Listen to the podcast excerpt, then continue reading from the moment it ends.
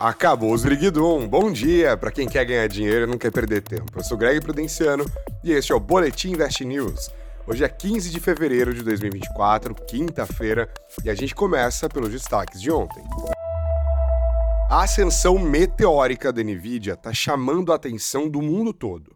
A gigante dos chips está embaladíssima nos últimos dias. Na terça-feira, enquanto os folhões aproveitavam as últimas horas do carnaval aqui no Brasil, a Nvidia ultrapassava a Amazon em valor de mercado lá nos Estados Unidos. Já seria um feito histórico, mas no dia seguinte, mais conhecido como ontem, a Nvidia deixou para trás a holding controladora do Google, a Alphabet.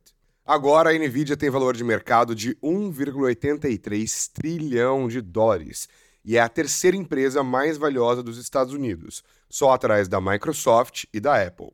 Tudo muito legal, muito impressionante, mas o que, que a NVIDIA faz mesmo e por que, que isso é importante? Bom, a NVIDIA fabrica chips, mas não é qualquer chipzinho, não. Os itens produzidos por ela são usados em data centers que executam tarefas complexas, com alta necessidade de processamento de dados e que são a base para aplicativos e programas baseados nela, a inteligência artificial. Os maiores clientes da NVIDIA são justamente as gigantes da tecnologia do Vale do Silício, como a Microsoft, que largou na frente nessa corrida da inteligência artificial ao fechar uma parceria de mais de 10 bilhões de dólares com a OpenAI, criadora do ChatGPT. Antes de se tornar símbolo da importância da inteligência artificial, a Nvidia já era conhecida pela produção das suas GPUs, que são as unidades de processamento gráfico dos computadores.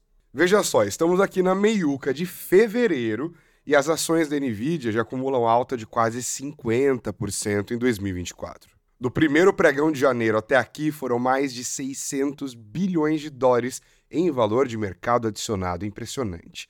Até aqui, poucas empresas estão se beneficiando tanto dos efeitos da inteligência artificial. Mas existem questões, viu?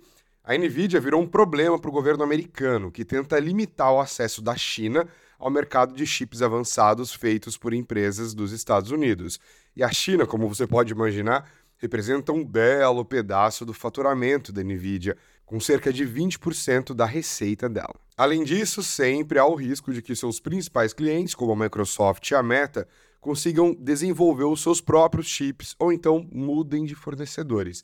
Mas pelo menos por enquanto, o mercado está renovando seu otimismo com o futuro da Nvidia. O foco agora vai para a próxima quarta-feira, quando a Nvidia vai divulgar os seus resultados anuais. Nesta quinta-feira, hoje, além de acompanhar a trajetória das ações da Nvidia, é bom ficar de olho na agenda. Na gringa, atenção para os dados de produção industrial e para as vendas do varejo dos Estados Unidos, mas também para o anúncio do PIB do Reino Unido no quarto trimestre de 2023.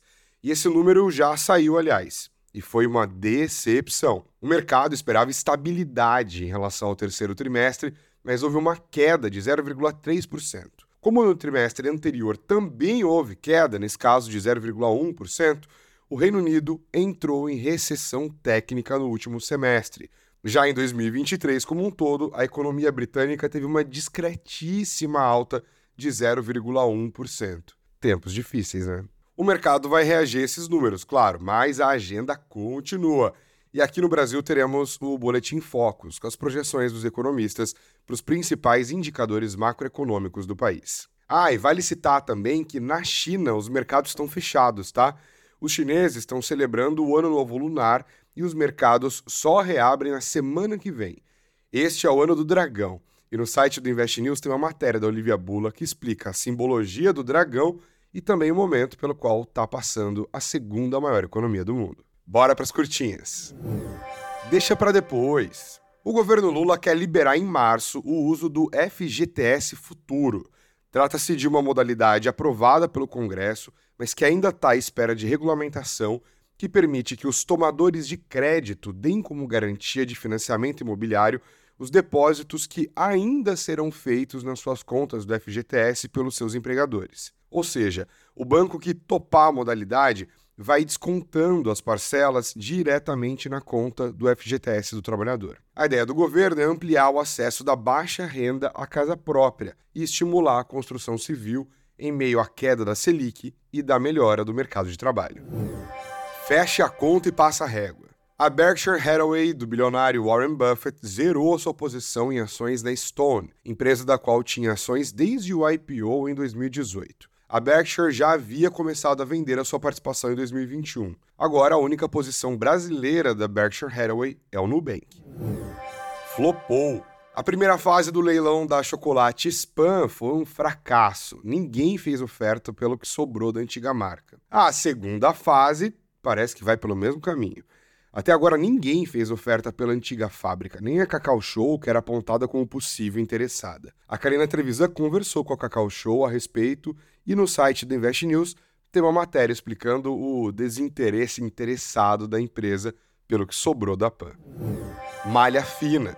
O casal Antônio Inácio da Silva Neto e Fabrícia Farias Campos, fundadores da Bryce Company, foram condenados a 150 anos de prisão, somando as duas penas. Eles são acusados de movimentar ilegalmente mais de um bilhão de reais em um esquema criminoso que envolvia criptomoedas. A Bryce Company captava o dinheiro dos clientes e prometia rendimentos de 10% ao mês. Não é ao ano, não, ao mês, investindo em cripto, mas parou de pagar os seus investidores no fim de 2022. Oito integrantes do esquema também foram condenados mas ainda cabe recurso. O Boletim Invest News desta quinta-feira vai ficando por aqui, mas volta amanhã, sempre às 8 horas. Um ótimo dia para você, muito dinheiro no bolso e força nesses últimos dias úteis dessa semana de pós-carnaval. Vai dar certo, viu? Abraço.